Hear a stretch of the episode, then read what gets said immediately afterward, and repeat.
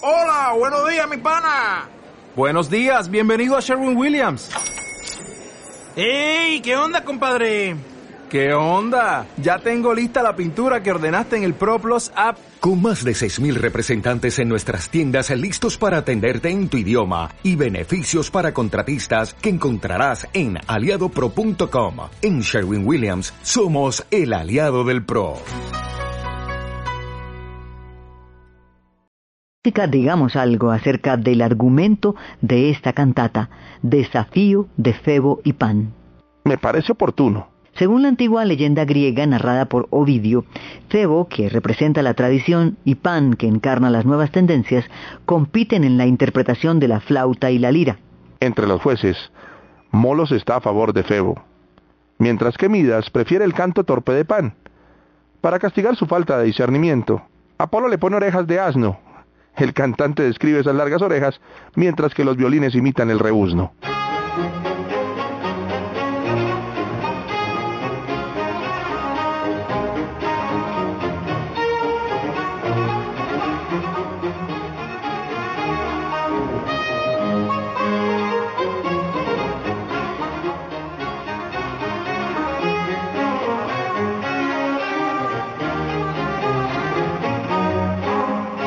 En el coro final el texto dice, Alégrese el corazón con la música muy dulce de flautas, violas, arpas y voces, y olvídese la burla, pues el arte al mundo embeleza y a los grandes dioses regocija.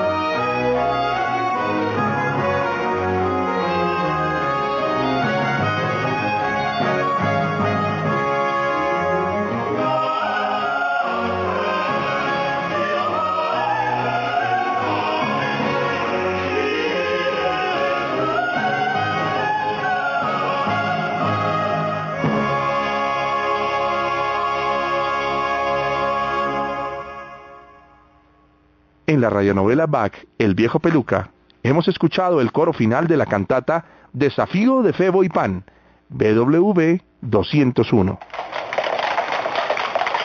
En las puertas de Leipzig, donde generalmente estacionan los coches y los cocheros, dan de comer a sus caballos preparándoles zanahorias revueltas con heno y pasto fresco.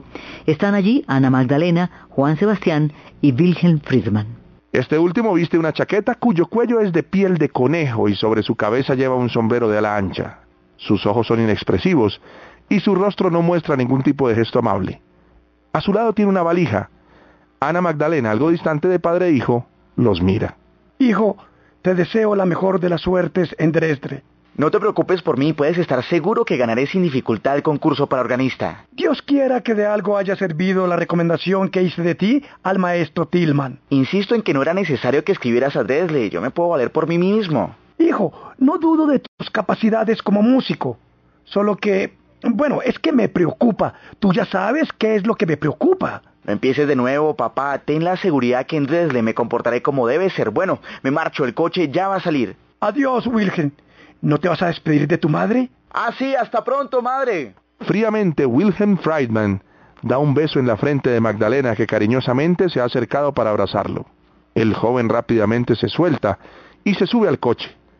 Inmediatamente este parte y Magdalena y Sebastián quedan esperando una última mirada de su hijo, la cual no se produce. Este hijo mío, cuánto ha cambiado y qué difícil carácter tiene. Y ese problema con la bebida. Ay, mi amor, no te mortifiques. Tú sabes que él nunca superó del todo la muerte de María Bárbara. Pero lo que más me duele es el comportamiento que tiene contigo. Pues sí, pero al fin y al cabo yo lo sigo considerando como si fuera mi propio hijo. Mira, ¿sabes qué? Tengo una idea. Si tanto te mortifica, ¿por qué no organizamos un viaje para dentro de unos meses y vamos a verlo a Dresde, a ver cómo se encuentra, cómo está, hacerle seguimiento? Eres un ángel, Magdalena. Así lo haremos.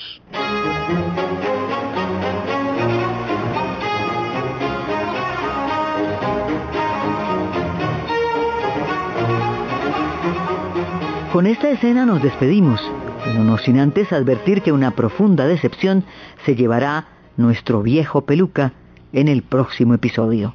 Pero también una gran alegría al estrenar una de sus más populares composiciones. Los esperamos el próximo domingo. Ah, pero antes recordemos la pregunta de la semana. ¿Quién fundó el Collegium Musicum de Leipzig?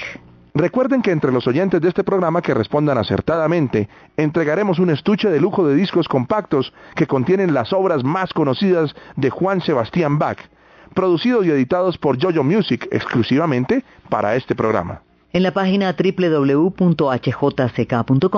aparece el vínculo Bach, el viejo peluca, donde podrán incluir sus respuestas. En el capítulo de hoy de Bach, el viejo peluca, participaron Norberto Vallejo como Juan Sebastián Bach, Adriana Giraldo como Ana Magdalena, Jorge Luis Balaguera como Carlos Felipe, Michael Huitrago como Wilhelm Friedman, William Bustos como Juan Matías Gesna, César Moreno como Gottfried, narradora Judith Sarmiento, locutor Andrés Maroco, libretos Miguel Hernández Girón, Dirección General, Álvaro Castaño Castillo y Adriana Giraldo. Si usted quiere escuchar de nuevo este programa, visite la página de internet www.hjck.com. No se pierda el trigésimo capítulo de Bach, El viejo peluca, el próximo domingo a las 10 de la noche, una coproducción de Caracol Radio y la HJCK. La HJCK.com y Caracol Radio presenta Bach, el viejo peluca. Escuche la vida y obra del destacado organista y compositor alemán del barroco, Johann Sebastian Bach. Una alianza de Caracol Radio y HJCK.com por la cultura. Este domingo a las 12 de la noche en Nuevo Mundo de Caracol Radio, salario mínimo en Colombia, las dos caras de la moneda. Realmente sí hubo incremento del salario mínimo en un 7.67% en comparación con los años anteriores, que se puede comprar con 496.900 pesos. Hablan los analistas, hablan los empresarios y los sindicatos. ¿Qué dice la gente del común?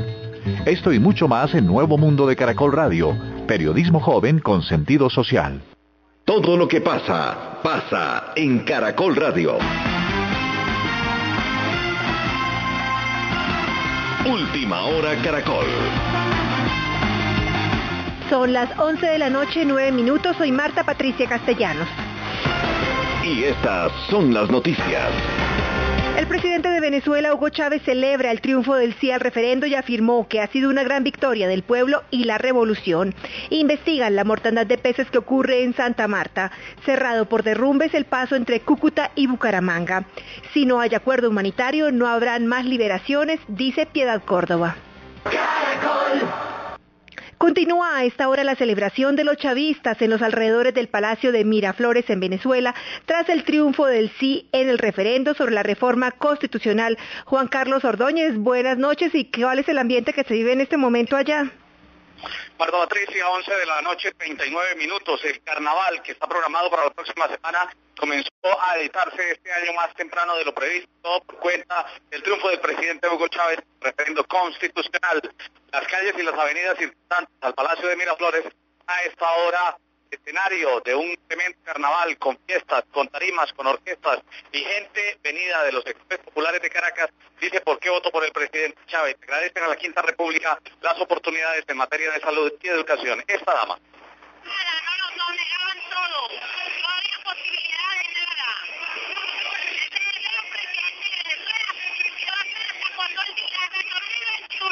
Esa es la expresión de la gente que está celebrando aquí luego de haber escuchado un discurso encendido del presidente Chávez diciendo que ahora comienza una nueva batalla por llegar hasta el 2019.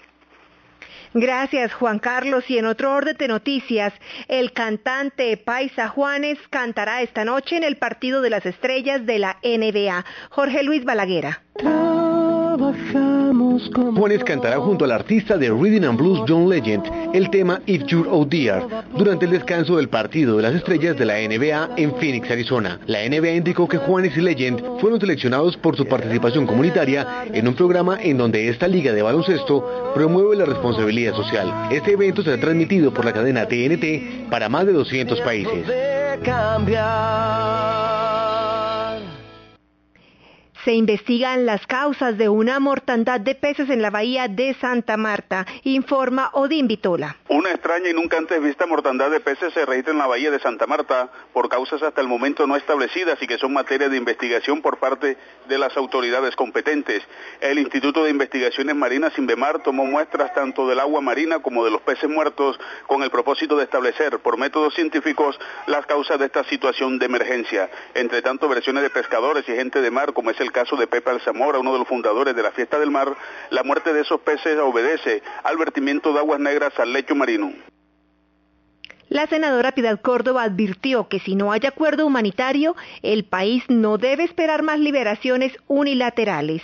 Amplía la información Fabio Callejas. La senadora del Partido Liberal Piedad Córdoba manifestó que por ahora no cree en más liberaciones unilaterales por parte de la guerrilla de las FARC. La dirigente política manifestó a Caracol Radio. No, yo no creo. Yo no creo que en este momento hayan liberaciones unilaterales. Yo creo que en este momento nos tenemos que alistar para el intercambio. Pues yo no veo el, hijo de perdón, el profesor Moncayo estaba insistentemente en estos días muy deprimido, insistiendo que liberen su hijo, eh, el familiar, los familiares de, de Donato en las mismas circunstancias. Agregó que en el tema de las liberaciones jamás va a desfallecer.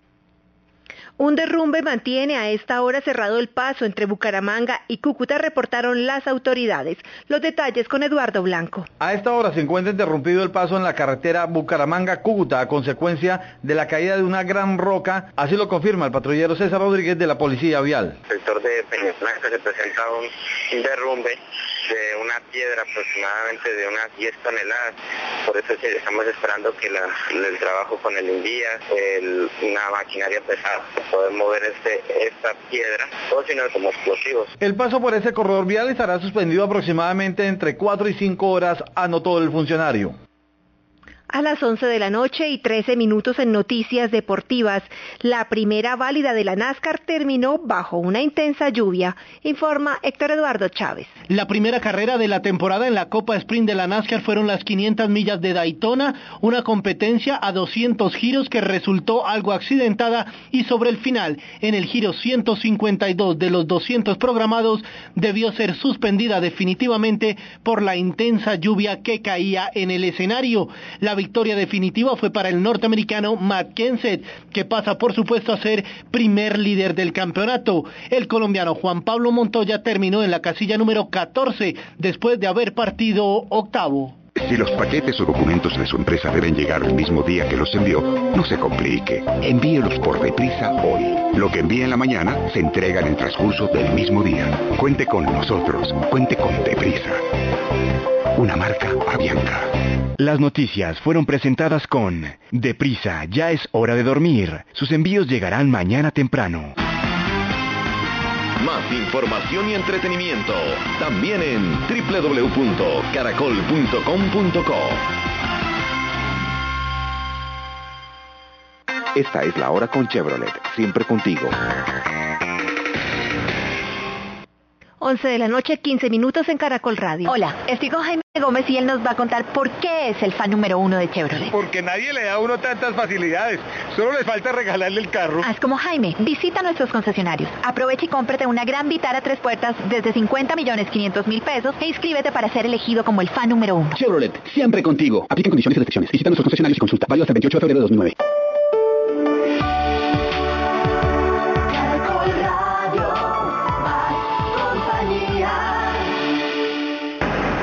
Caracol Radio. Enigmas del Mundo. Néstor Armando Alzate.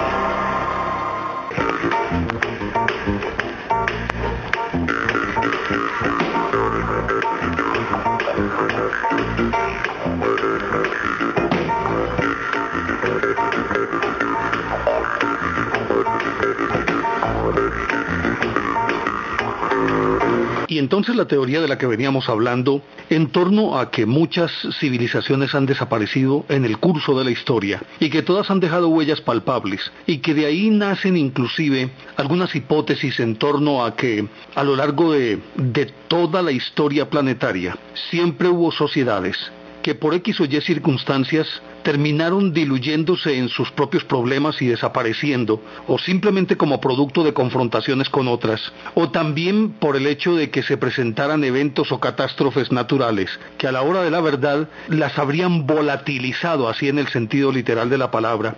Y justamente por eso eh, algunos estudiosos pretenden ver en eventos de esta naturaleza la raíz de historias que como la del diluvio universal tienen más de 168 versiones en todo el planeta y que no habría sido el único evento en el que o a raíz del cual o después del cual hubieran desaparecido civilizaciones. Por lo tanto, algo tiene que tener de trasfondo real el hecho de que estos eventos se mm, hayan codificado en todas las historias, en los orígenes de, de, las distintas sociedades, necesariamente tiene uno que meditar por lo menos que hay un trasfondo de tipo real y que ya suficientemente se ha comprobado con el estudio de los estratos de la Tierra, que en la medida en que ocurren desastres naturales, al reasentarse la Tierra y luego de las nubes de polvo, de partículas y demás que regresan a la Tierra, estos sedimentos con el paso del tiempo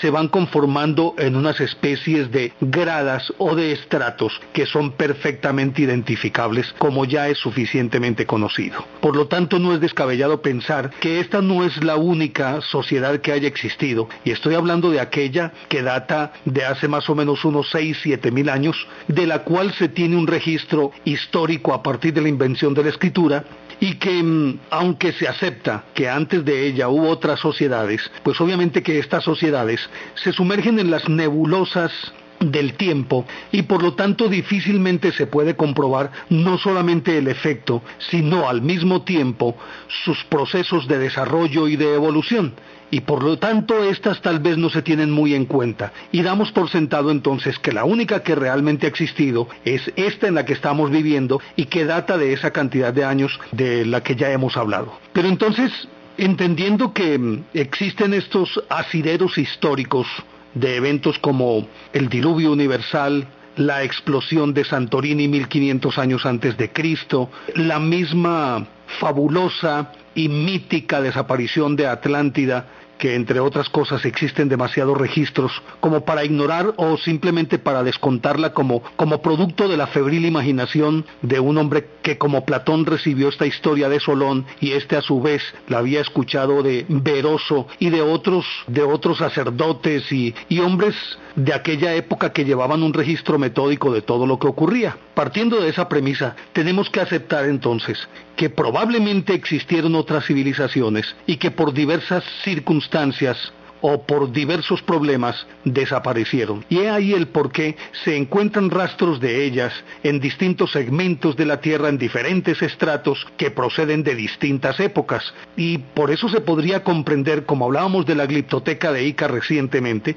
que mm, un hombre o la huella de un hombre aparezca en un segmento de ámbar, aparezca junto a la huella de un gran saurio, de un dinosaurio. O se puede entender inclusive partiendo de la gliptoteca de Ica, que hombres se enfrenten a estegosaurios y otros animales antediluvianos, como bien lo reproducen estas ideografías.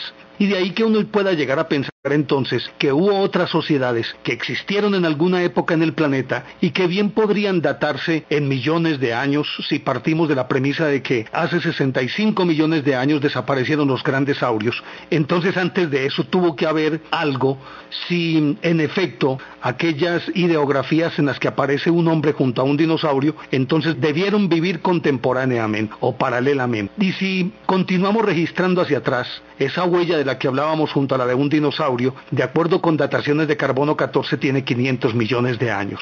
Y cubos que aparecen incrustados o tuercas o tornillos que aparecen en diferentes trozos de ámbar y que datan de miles de millones de años. Por lo menos debemos concedernos el beneficio de la duda. Pero aparte de todo lo que anteriormente hemos dicho y de que probablemente algunos de estos eventos hayan sido producto de la misma irracionalidad del ser humano o de aquellos individuos que existieron, que a juzgar por lo que uno puede ver, probablemente estaban también imbuidos de los mismos sentimientos primarios humanos, o sea, hablamos de la territorialidad, hablamos de la agresividad, hablamos de la jerarquía, y que todo esto los habría impulsado a tratar de conquistar más tierra, a lograr avances tecnológicos de altísimo nivel para poder sujuzgar a los demás, enfrentamientos con los demás, tal vez pudo darse el hecho de que también ellos tomaran el planeta como si fuera su propio feudo, lo desgastaran y aparte de eso fueran depredándolo como estamos haciendo los seres humanos. Y llegó un momento en que la Tierra se defendió de esos ataques. Entonces, hombre, si pensamos en todas estas cosas, tenemos que también mirar la posibilidad de que si aquello ocurrió, probablemente pueda volver a ocurrir. Y partimos de simplemente una composición de lugar si alguien dentro de dos mil o tres mil años se encontrara cualquiera de nuestros artilugios, de aquellos sobre los que hemos basado toda nuestra nuestro andamiaje como civilización, y se encontrara por allá un tornillo, diría, vea, ¿cómo es posible que hace tres mil años hicieran tuercas de esto, o hicieran aquello otro, o, apareciera una máquina como la de antiquitera, o la máquina de dendera, cualquiera de ellas que denotaran que había una inteligencia detrás de la construcción de esos artilugios probablemente harían tal vez los mismos planteamientos que estamos haciendo nosotros hoy. Y como eso es posible, deberemos entonces tomar partido en el hecho de que no es extraño que hayan vivido esas sociedades y que se hayan autodestruido o la naturaleza las haya destruido o en confrontaciones bélicas ellos se hayan destruido unos a otros. Pero habría que tener también en cuenta que no solamente son los desastres naturales procedentes de la misma tierra los que se podrían encargar de depurar ese proceso de erosión, erosión en todos los órdenes, no solamente erosión de la tierra, sino erosión mental, espiritual, material, es decir, la depredación de la que estamos haciendo objeto la tierra, o no de manera necesaria tendrían que proceder de la misma tierra, sino que podrían ser también de origen externo a la tierra, en este caso extraterrestre. Y para afirmarlo así, hay huellas que lo denotan, como es el caso del cráter encontrado en Arizona, que a las claras indica que hubo un impacto contra la Tierra hace miles de millones de años y que dejó un hueco en el cual se podrían jugar cinco partidos de fútbol y ser vistos estos cinco partidos al mismo tiempo por dos millones de personas, de acuerdo con las dimensiones de este cráter. Y ni qué decir de aquel que se encuentra en la península de Yucatán, que recientemente se descubrió, relativamente reciente, y que dio lugar a la teoría Álvarez, cuando este científico con su hijo adelantaron la teoría de que ese impacto fue el causante de la desaparición de los dinosaurios hace 65 millones de años. Es sabido que la Tierra es bombardeada permanentemente por cientos de miles, o más bien diríamos de miles de millones de fragmentos que proceden del exterior y que son inofensivos porque al entrar en la atmósfera está actuando como una especie de esmeril por la fricción, dada la velocidad de caída de estos fragmentos, simplemente los va puliendo de tal manera como si fuera un esmeril hasta hacerlos desaparecer. Pero algunos de ellos se han logrado eludir la fuerza de esa fricción y han caído intactos a la Tierra y han generado cráteres de estas características y por ende han originado debacles, catástrofes que han cambiado la faz de la Tierra, hasta el punto de que, como en el caso de la teoría Álvarez, la desaparición de los dinosaurios posibilitó que los mamíferos pudieran entrar a reinar después de superar este evento y que se desarrollaran y evolucionaran de tal manera que hoy son los reyes del planeta Tierra. Lógicamente que si esto es cierto, que ya está comprobado científicamente, no podemos eludir la posibilidad de que en el futuro llegue a ocurrir.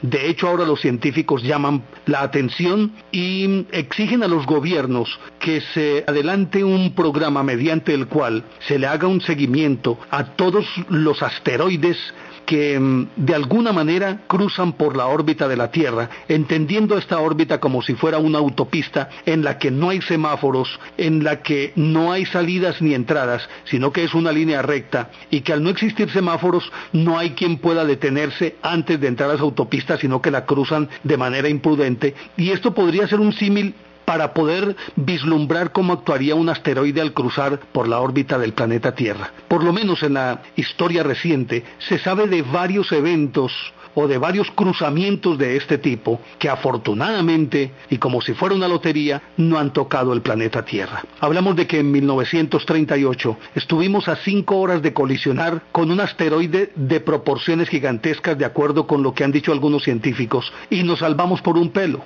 Pero más recientemente, y algo que tal vez no es del dominio público, ocurrió en marzo de 2004, de acuerdo con estudios que se adelantan en Estados Unidos, en donde hay una comisión de seguimiento y de censo, por decirlo de alguna manera, censo de todos los fragmentos que se entrecruzan por la órbita de la Tierra o que hipotéticamente pueden ser potenciales, es decir, pueden ser potencialmente peligrosos ante la posibilidad de una colisión con el planeta Tierra. Pues en marzo de 2004, de acuerdo con lo que dice esta comisión, hubo un asteroide que pasó a 40 mil kilómetros del planeta Tierra, algo así como si fuera, como si nos pasara una bala silbando por el oído, ni más ni menos, nos rozó la piel, pero tuvimos fortuna. Pero ¿quién puede asegurar que en el futuro cualquiera de estos asteroides no se estrelle contra la Tierra?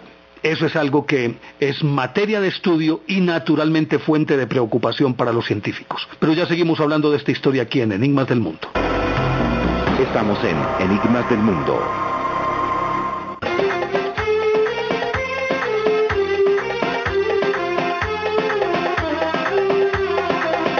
Y así como ocurrió en un pasado tan remoto, decíamos que en el futuro necesariamente va a ocurrir. No se sabe cuándo, aunque la ley de probabilidades indica que estas son muchísimas, que como decíamos, cientos o miles de millones de fragmentos caen a la Tierra anualmente, cientos de miles diariamente, y que afortunadamente pues no, no ocurre absolutamente nada por el proceso del que estábamos hablando ahora. Pero si el cráter de Yucatán, el de Arizona y otros tantos están ahí como huellas indelebles de lo que le ocurrió a la Tierra en alguna época, pues hombre, es probable que vuelva a ocurrir. Y hay un evento que todavía ratifica con mayor certeza esta posibilidad, y es uno que precisamente el año pasado cumplió 100 años de haber ocurrido. Estamos hablando de la explosión de Tunguska, que sucedió el 30 de junio de 1908. Resulta que a las 7 y 17 de la mañana estaba sentado en la puerta de su, de su casa un señor de apellido Semenov, que posteriormente describió qué era lo que había ocurrido, cuando él dice que vio cruzar el cielo una bola de fuego que más que una bola parecía un cilindro de formas muy precisas que se asimilaban precisamente a esta figura geométrica, de tono azulado, y que de ese color azulado salía una estela de fuego como si fuera el sistema de propulsión de un cohete y que aparte de eso dejaba además una nube de, de, agua o de, en fin, en todo caso, una estela visible como la que deja un avión a propulsión cuando uno lo ve cruzar el cielo y que durante algún rato queda esa estela como una línea recta. Pues a él le, sorprendió e inmediatamente sintió un ruido impresionante, él posteriormente lo describiría como si fueran cañonazos que iban a, a intervalos y que esos intervalos cubrían algunos minutos. De pronto sintió una explosión principal, la más grande, y esa explosión y la onda expansiva que de allí se generó lo elevó y lo tiró a la tierra. Él decía, era tal el calor que sentía que su camisa lo quemaba. Afirma que, tal vez por las mismas circunstancias, había una zanja cerca y él se rodó hasta la zanja, y la onda expansiva de calor pasó por encima de él y mató su rebaño de renos y aparte de ellos, pues de acuerdo con lo que contaban posteriormente otros testigos, miles de ejemplares de renos murieron precisamente abrazados por el calor, calcinados, y lobos, y es decir, toda forma de vida que había cerca murió. Él afortunadamente se salvó. Y como él, al parecer, cientos de tunguches y así se llama esa etnia que habita aquella región, se salvaron en un radio de 600 kilómetros, pero todos sintieron el efecto de esa onda expansiva. Resulta que esto ocurrió en las inmediaciones del río Podkamenaya Tunguska, lo cual traduce Tunguska Pedregoso, que se encuentra en las cercanías de, de la desembocadura del río Yenisei. Resulta que aquella bola de fuego, aquella forma o aquel cuerpo que, que venía por el aire, procedía como del lago Baikal que está a unos 800 kilómetros de distancia. No solamente fue el testimonio de este Semenov, sino de muchos otros, que coincidían en que era una forma cilíndrica, de tono azulado y que dejaba esa estela de fuego. Y una vez que ocurrió esto, decían ellos, se levantó como una especie de hongo que mm, mucho más tarde y lógicamente ya después de que conocíamos cómo funcionaban las bombas atómicas, los científicos lo asimilaron precisamente a un hongo atómico. En segundos, los efectos se hicieron sentir a lo largo de unos 2.150 kilómetros. La vegetación y las características de este, de este, terreno las denominan como taiga. De acuerdo con el inventario que se hizo posteriormente, el cálculo indica que fueron derribados 80 millones de árboles y hubo una cantidad indeterminada de animales muertos. No se sabe cuántos seres humanos pudieron haber muerto. Pues esta explosión se pudo ir a 1500 kilómetros de distancia y generó un resplandor que rivalizaba con la luz del sol y no se podía mirar directamente. Inclusive varios observatorios de Estados Unidos detectaron que la transparencia atmosférica se había reducido y durante los meses posteriores. Y hay algo bien interesante. Resulta que de acuerdo con lo que dicen los testigos de aquella época, el resplandor en el cielo permitía leer de noche durante varios meses a los habitantes de la zona y mucho más a la gente de Europa. Inclusive en Inglaterra y en Bélgica afirmaban las personas que veían una luz rosada, en Alemania era de tono verdoso, en Moscú se podían tomar fotos sin flash y resulta que las aves de Europa parece que las afectó su ciclo vital y de noche se levantaban como si hubiera amanecido. Así de ese tamaño fue la explosión. Muchas estaciones sismológicas de Asia y también de Europa registraron un evento sísmico más o menos de entre 5 y 6 grados en escala de Richter. Imagínense que muchos nómadas que estaban, o sea, esos tunguches, a 600 kilómetros de distancia fueron derribados de sus caballos. Y las tiendas se volatilizaron porque ellos son nómadas y viven en tiendas. Además de esto, posteriormente muchos habitantes de la zona empezaron a exhibir unas especies de llagas en la piel, úlceras en la piel, que a todas luces se asimilaban a los efectos que produce la radioactividad para quienes se ven expuestos de manera directa a una ola de radiación. Y muchos de ellos exhibían úlceras en su cuerpo, testimonios que fueron tomados mucho tiempo después. Sin embargo, para Rusia en ese momento no era otra cosa que un brote de viruela, así fue como lo definieron y hasta ahí llegó pues la atención que le pudieron poner a esta situación. Ocho horas después del evento, los barómetros en Washington detectaron este suceso y calcularon la velocidad del desplazamiento de esa onda, esa onda de expansión, a razón de 300 kilómetros por hora. Rápidamente el suceso se olvidó, y se olvidó por una razón muy elemental. Era 1908. Rusia era el feudo del zar, que en ese momento estaba enfrentando una situación social muy complicada, porque los campesinos estaban muy descontentos con lo que ocurría. Pero aparte de todo esto, Europa era una olla efervescente en donde se estaba cocinando esa Primera Guerra Mundial.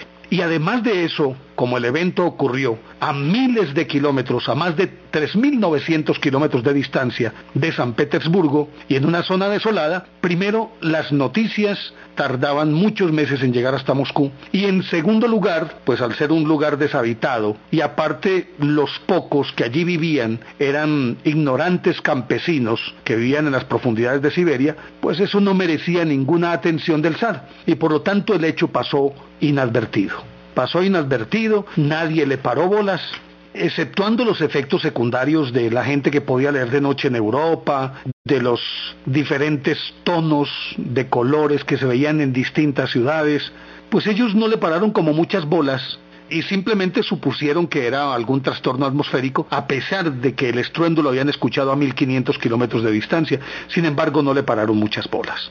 Nadie dijo nada, todo se fue olvidando y mm, como en aquella época, aparte de la efervescencia política, no había realmente una formación académica para los geólogos, mineralogos, minerálogos más bien, o sea, los que estudian los minerales, pues nadie se ocupó. Pero resulta que había un señor llamado Leonid Kulik que mm, se había especializado en el estudio de los metales o de los minerales y que mm, precisamente por la situación política, ni le era dado ir, ni había las condiciones de seguridad, ni él tampoco tenía noticia. Pues resulta que este le tocó estar en la Primera Guerra Mundial y luego de, terminar la Primera Guerra Mundial tuvo noticias de que algo había ocurrido a partir de un relato que le hizo uno de sus compañeros, uno de los soldados que procedía precisamente de Siberia. Esto despertó su curiosidad y él sí tenía el recuerdo vago de lo que había ocurrido en cuanto a la luminosidad, el hecho de poder tomar fotos de noche sin flash, aparte de eso de que se podía leer el periódico.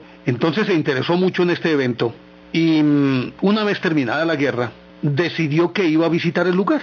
Pero resulta que para visitar el lugar necesitaba no solamente un excelente respaldo económico, sino un equipo, un equipo excelente, un equipo científico excelente, equipo en cuanto a aparatos, pero equipo también en cuanto a personas que lo pudieran acompañar. Y aparte de eso, pues lógicamente que necesitaba guías de la zona que lo pudieran llevar hasta allí. Desafortunadamente a su compañero, el que le había contado la historia, lo mataron en la Primera Guerra Mundial. Luego él tuvo que ingeniárselas para conseguir a alguien que lo pudiera llevar hasta allá.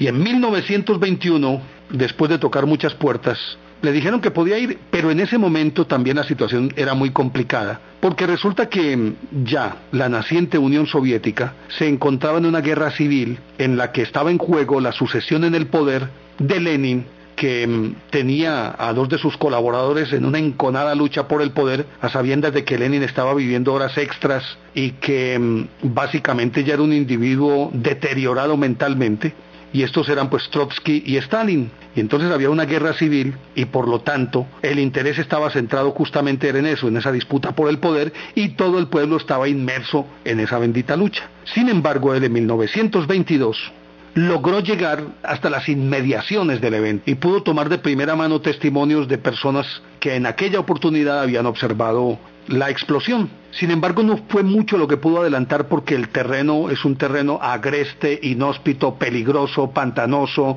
no hay vías de comunicación, es decir, todas las trabas habidas y por haber para poder llegar hasta allí, pero una vez que corroboró que el evento había ocurrido, esto despertó mucho más su curiosidad y se prometió que volvería. Pero ya seguimos hablando de esta historia aquí en Enigmas del Mundo. Ya regresamos, Enigmas del Mundo.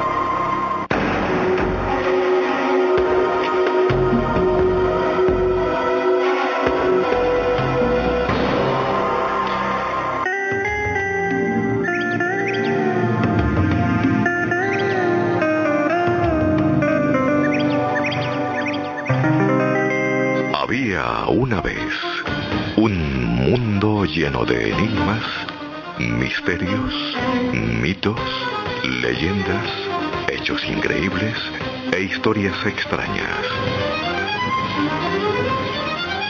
Resuelva los enigmas del mundo con Néstor Armando en Caracol.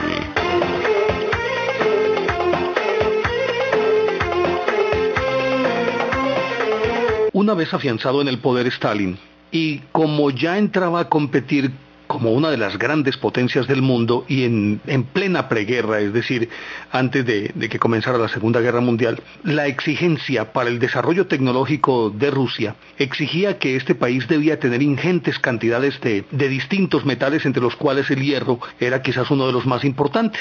Entonces, este Kulik, Leonid Kulik, tomó la iniciativa y llegó a venderles a las autoridades soviéticas la idea de que tal vez en ese cráter podría haber una veta inmensa de hierro, lógicamente hierro que habría caído del espacio exterior supuestamente procedería de ese asteroide que se había estrellado ese 30 de junio de 1908 en la Tunguska. Motivados por esto, las autoridades soviéticas equiparon una mejor comisión, les dieron algunas herramientas tecnológicas para que pudieran investigar a fondo y ya pues muy bien armado se fue Leonid Kulik a realizar una segunda expedición. Esto fue en 1927. Llegó hasta las inmediaciones de, la explosión, consiguió un excelente guía y logró llegar al borde mismo del centro de ese evento. Pero ¿cuál sería su sorpresa? Cuando lo que él suponía era un gran cráter, producto del impacto pues de ese enorme asteroide contra la Tierra, encontró que no había nada, una pequeña depresión y en el centro de ella no había ningún orificio que hubiera podido ser practicado a raíz de una colisión de ese artefacto o de ese cuerpo celeste contra la Tierra.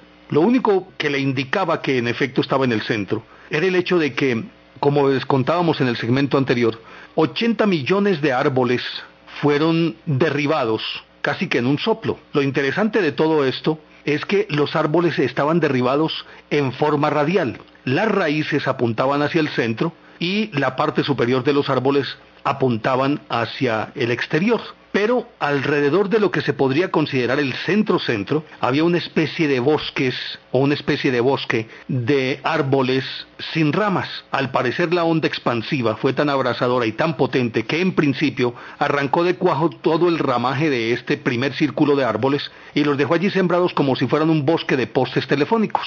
Todavía más sorprendente este cuento. Y siguió hurgando, hurgando, hurgando y no encontró cráter alguno y aunque se desplazó por las inmediaciones, no pudo descubrir en ninguna parte algo que le indicase que era un cráter producto de esa colisión. Sin embargo, él seguía sosteniendo la teoría de que la explosión se había producido por la colisión de un cuerpo celeste contra la Tierra. Y luego de los primeros esbozos de esta comisión y que se llegó a la conclusión de que no había cráter y si no había cráter no había adentro ningún cuerpo celeste y si no había cuerpo celeste no había hierro, volvió un poco descorazonado, pero con la promesa de que necesariamente iba a retornar para ahondar en este misterio. Sin embargo, para él fue muy complicado a pesar de que realizó una o dos expediciones más. No encontró nada. Quedó trunca su labor porque durante la Segunda Guerra Mundial, en la defensa del sitio de Leningrado, él perdió la vida. Pero ya por lo menos había dejado abierta la puerta para que otros vinieran a investigar. Lo cierto es que otros que llegaron allí encontraron lo que podrían llamarse unos pequeños cráteres subsidiarios, algunos de estos que ni siquiera se notaban, excepto uno que posteriormente fue investigado y que ha dejado dudas sobre si es en efecto o no el sitio en donde por lo menos una parte de este cuerpo celeste impactó. La teoría pues de ese cuerpo celeste cojeaba por el hecho de que en días anteriores no había sido visto ningún cuerpo celeste que se desplazara hacia la Tierra. No se tenía ninguna noticia al respecto, días anteriores obviamente a la, explosión. Y entonces, para explicarlo, algunos indicaron que no había sido un asteroide considerado como un cuerpo celeste, es decir, un asteroide en sí mismo, sino que más bien habría sido un cometa. Y el cometa podría explicar algo y era partiendo de la premisa de que no había chocado este cuerpo celeste contra la Tierra, sino que a una determinada altura, que ellos consideraban entre 8 y 10 kilómetros de altura, simplemente por la fricción el calor contenido había explotado y que mm, al fragmentarse este cometa eh, se habría repartido en millones de fragmentos en toda esa área y por eso tal vez no había dejado ningún cráter. Ellos calculaban que la velocidad de caída típica de un meteorito es de 12 kilómetros por segundo y con esa masa precisa, es decir, tal cantidad de masa, desencadenando una enorme energía, ellos podían calcular que ese cuerpo celeste pesaba entre 100.000 y un millón de toneladas, cuerpo de tal magnitud que si se hubiera estrellado contra la Tierra, habría acabado con cualquier vestigio de vida en el planeta Tierra. Pero al explotar a esa altura, se habría desintegrado al entrar en la atmósfera y por lo tanto pues no se habría generado ese, ese cráter. Y además, para sustentar esta idea, afirmaban que las ondas expansivas y térmicas eran las responsables de, que los árboles situados justo cerca al centro resultaran quemados pero permanecieran en pie mientras los más alejados recibieron una onda expansiva de forma lateral y por lo tanto resultaron derribados.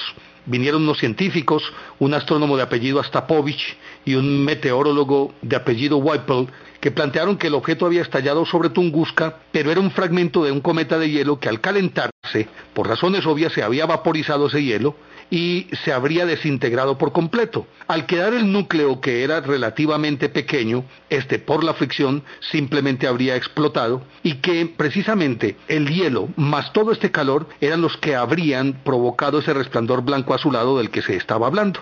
Pero entonces, si era un cometa, se planteaban otra inquietud. ¿Por qué ese cometa no había sido visto en los días previos a su llegada a la Tierra? Algunos decían que simplemente porque provenía de las cercanías del Sol y por lo tanto los rayos de este astro no dejaban ver el desplazamiento de este cometa. Decíamos que posteriormente se encontraron algunos pequeños cráteres llenos de sedimentos.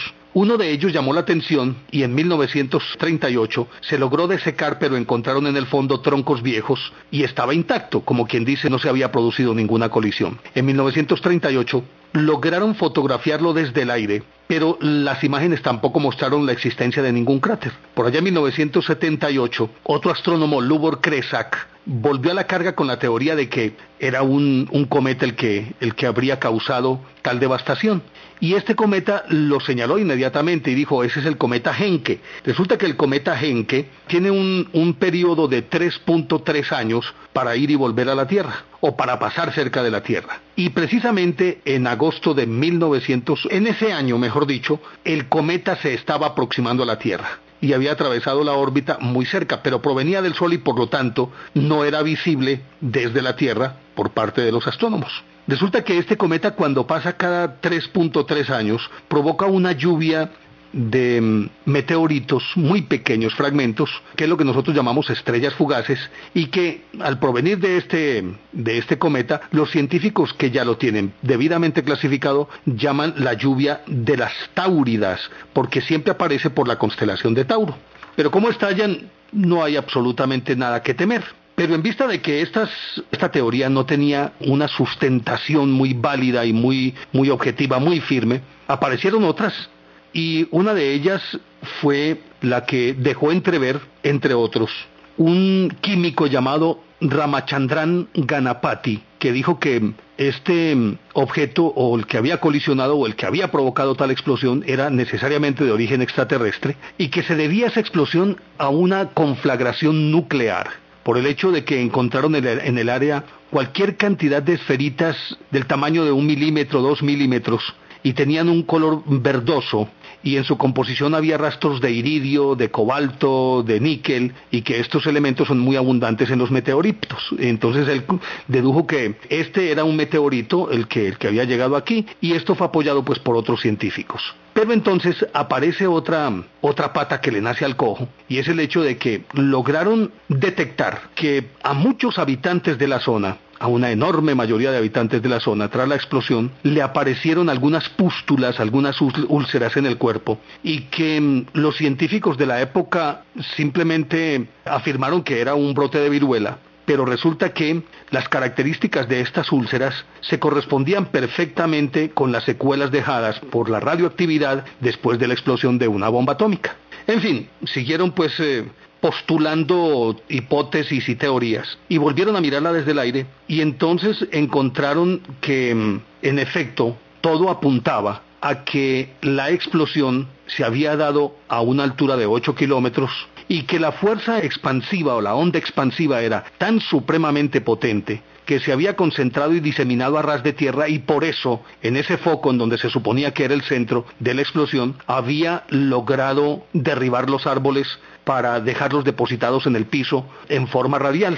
Pero después vinieron otros, un astrofísico Farinella y otro de apellido Foschini, que ya pues comenzando el siglo, el siglo XXI, postularon otra teoría y era que ese asteroide procedía del cinturón situado entre Marte y Júpiter y que, mm, entre otras cosas, había sido arrastrado simplemente por el paso de uno mayor que lo había sacado de órbita y empujado hacia la Tierra, y que por esa circunstancia éste había explotado en las inmediaciones de la superficie terrestre en aquel 30 de junio de 1908. Pero ya seguimos hablando de esta historia aquí en Enigmas del Mundo.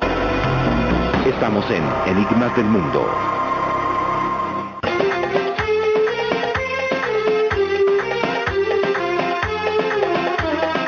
Pues aclarar un poquito que estamos hablando también sobre este tema que ya abordamos hace algunos años, precisamente a petición de algunos, de algunos oyentes.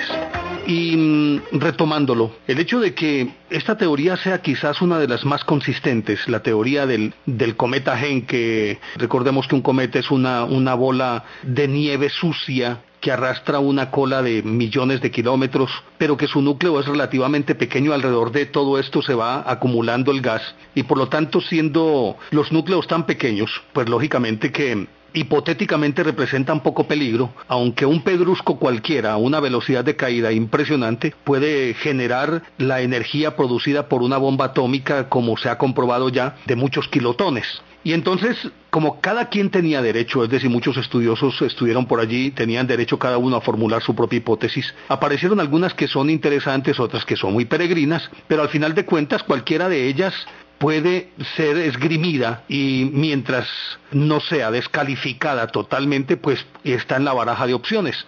Una de ellas, y quizás de las más exóticas, fue la formulada por Alexander Kazantsev, que a más de científico es un escritor de ciencia ficción, escribió un relato en 1946 en el que pretendía dilucidar el misterio de Tunguska a partir del hecho de que supuestamente esta explosión fue originada por la explosión de una nave extraterrestre a 8.000 metros de altura y que simplemente al tratar de ubicarse en una órbita geoestacionaria, probablemente perdió el control, entró en la atmósfera, la fricción lo hizo calentarse y tal vez el depósito de combustible, él afirma que era obviamente una, una batería atómica, simplemente produjo esa explosión. Sin embargo, pues sus contradictores afirman que mm, para poder sustentar con cierta verosimilitud esta teoría, tendrían que haber encontrado entonces fragmentos metálicos, parte de esa batería atómica, aleaciones y algo que indicase que en efecto provenía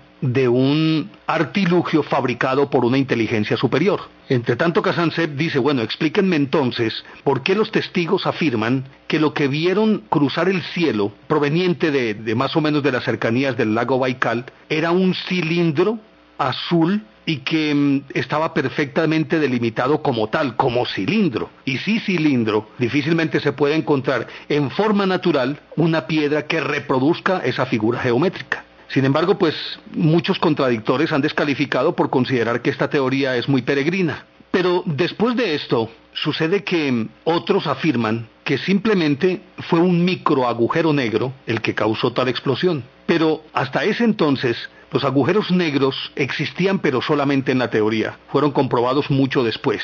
Y de acuerdo con lo que explican ahora los científicos, no existen microagujeros negros y que de serlo, de haber existido, los agujeros negros o esos microagujeros negros se habrían desintegrado por la energía que podían acumular mucho antes de llegar a las inmediaciones de la Tierra. Por lo tanto, esta teoría tampoco casa dentro de esa ley de probabilidades.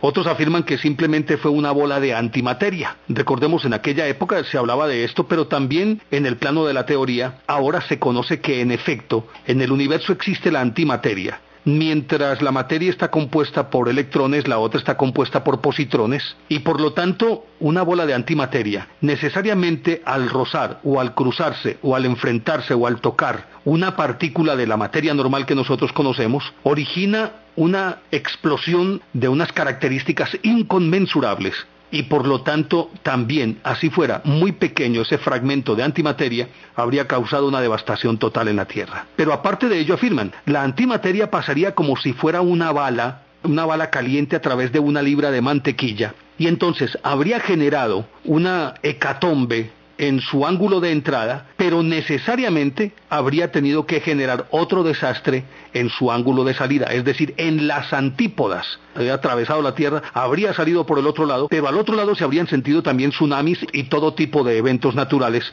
catastróficos. Por lo tanto, también esto se desechó. Otra de las teorías es que, que pudo ser un cometa que estaba cargado de unas partículas que se llaman de un metal pesado que es el deuterio, es un isótopo pesado de hidrógeno más bien, y que mm, el calor por la fricción desataría la fusión y se convertiría en la explosión de una bomba atómica, pero una bomba atómica natural y que habría explotado a esa altura, pero habría dejado muchos rastros de carbono 14 y estos, aunque se encuentran en la zona, no es significativa la cantidad como para afirmar que proceden precisamente de la explosión de una bomba de hidrógeno.